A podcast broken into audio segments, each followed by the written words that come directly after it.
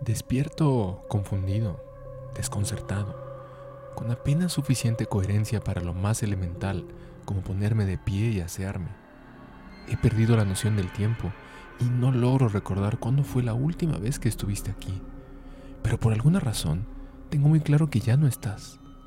Veo la fecha en mi teléfono y me doy cuenta que es 29 de octubre y que falta muy poco para el Día de Muertos. Voy a la recámara y me siento incómodo al mirar al closet. ¿Es tu closet? Bueno, era cuando estabas aquí. Pero dentro de mí continúa esa idea de que es tuyo. No me atrevo a abrirlo, me da miedo, no sé por qué. ¿Será que me asusta enfrentarme a la realidad? No me siento bien, sigo confundido y no sé exactamente qué está pasando. Afortunadamente está cerrado con llave y por lo menos me tranquiliza que no lo podría abrir por accidente.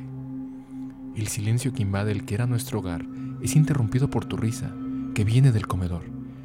Estrepitosamente voy hacia allá, pero no estás. No hay nadie.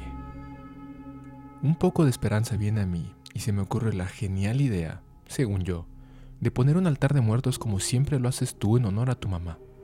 Es una fantasía, pero me motiva a pensar que quizá pases por aquí para recoger algunas de tus cosas, veas el altar y la ofrenda, y eso mueve una fibra en ti, y quizá vuelvas. Toma las llaves y voy al supermercado a comprar lo necesario para la ofrenda. Cuando regreso, al entrar al departamento, podría jurar que te veo sentada en tu lugar habitual, sonriéndome. Me toma por sorpresa y sacudo la cabeza para asegurarme de que no es una ilusión pero ya no estás. Me empiezo a preocupar. ¿Estoy alucinando? Quizá me estoy enfermando y por eso escucho y veo cosas que no están ahí. Pongo la ofrenda y dejo todo listo, pero no es momento aún de encender las veladoras. Hay que esperar al menos al 31. El tiempo pasa lento, pero encuentro la forma de estar ocupado. Siempre que me acerco a la recámara, tengo un vacío en el abdomen. Es el closet Creo que me recuerda tu ausencia más que cualquier otra cosa. Llega la inevitable hora de ir a la cama y paso horas en vela, sin poder dormir, mirando al closet, hasta que finalmente el cansancio me vence y caigo en un sueño profundo. Despierto temprano y tengo que seguir mi rutina, empezando por ir al gimnasio. ¿Quién va al gimnasio en domingo? Solo los obsesionados y los que tenemos el corazón roto, supongo. Me voy alistando y cuando entro al baño de reojo, puedo verte, peinándote frente al espejo. Pero un instante después no estás. Mi preocupación aumenta. Estoy viendo demasiadas cosas. Sin embargo, la vergüenza me invade y me aterra pensar que esté perdiendo la razón. Me consuelo pensando que te extraño tanto que mi mente me juega malas pasadas. En fin, logro sobrevivir al domingo, apenas. Más de una vez estuve a punto de escribirte, de buscarte entre mis contactos y mandarte un mensaje, casual, pero te prometí que no lo haría y con sinceridad me aterra la respuesta que podrías darme. Creo que lo único que me da más miedo es el closet, que me sigue acechando con su mera existencia. Llegado el lunes, parece que las cosas serán más fáciles. El trabajo me va a distraer y en la noche ya es prudente encender las veladoras. Además, existe esa posibilidad, si bien remota, de que vengas y que todo mi elaborado y tonto plan tenga alguna clase de sentido. Mi mejor amiga está preocupada. Yo he estado distante y ausente y sinceramente no muy lúcido. Me manda mensajes que tardo horas en responder y de alguna manera intuye que algo no anda bien.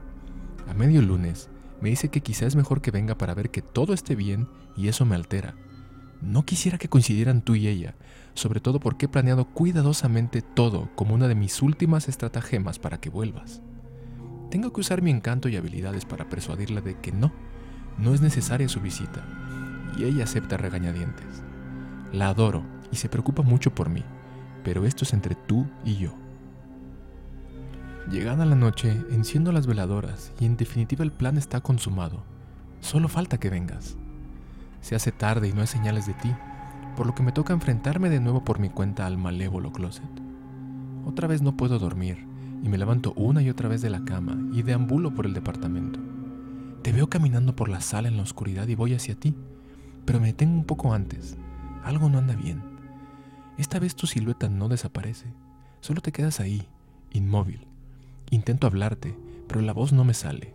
En cambio, las lágrimas llenan mis mejillas. Tú retrocedes unos pasos y desapareces. Sigo confundido y no sé ni cómo regreso a la cama. ¿Otra alucinación? Me pregunto, pero no encuentro respuesta. En mi pecho siento ahora una presión inmensa y la necesidad imperante de mirar hacia el closet. Me empieza a faltar el aire y siento la cabeza pesada. Me quedo ahí un rato, sentado, hasta que comienza a amanecer. El siguiente día transcurre sin mucha novedad. En el grupo que tenemos de vecinos del edificio, varias personas empiezan a escribir quejas de que hay un olor muy desagradable y discuten si hay una cañería averiada. Me aburren y me fastidian. Lo silencio. Tengo la esperanza de que hoy, hoy sí vengas. Tienes que ver la ofrenda. Debe funcionar. Lo deseo con todas mis fuerzas. Pero no, no llegas. No al menos como quiero. Te escucho un par de veces más que dices mi nombre, pero ya me empiezo a acostumbrar a esto y decido que debo ignorarlo. No me puedo quebrar ahorita. Cuando ya es tarde y no hay señales de que vayas a venir, me invade un ataque de ira y lo primero que hago en mi frustración es ir al maldito closet y abrirlo. Un golpe de aroma fétido me cae de lleno. Era imposible que antes no lo detectara, como hicieron los vecinos, por lo que debía haberlo ignorado inconscientemente. Otro golpe me conecta de lleno, pero de una naturaleza diferente. Mi memoria regresa y veo claramente por qué no vas a venir.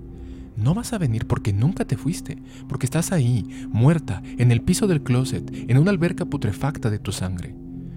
Puedo ver ahora claramente las imágenes de cómo cortaste tus muñecas, mientras me decías que te asegurarías de que todos me culparían de tu muerte y de que yo, cobardemente, te encerré ahí sin saber qué hacer. El shock me hizo desconectarme de la realidad, y solo otro shock podía traerme de vuelta. Nadie me va a creer que yo no lo hice. La puerta empieza a sonar. Dicen que son de la policía. Me quedo un momento contemplando mis opciones. Estoy perdido. Un segundo después, escucho tu voz diciéndome, no te preocupes, yo te ayudo.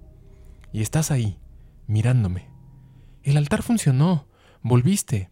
En tus manos hay un cuchillo que me extiendes para que lo tome. Y así lo hago, mientras tú me regalas una última sonrisa.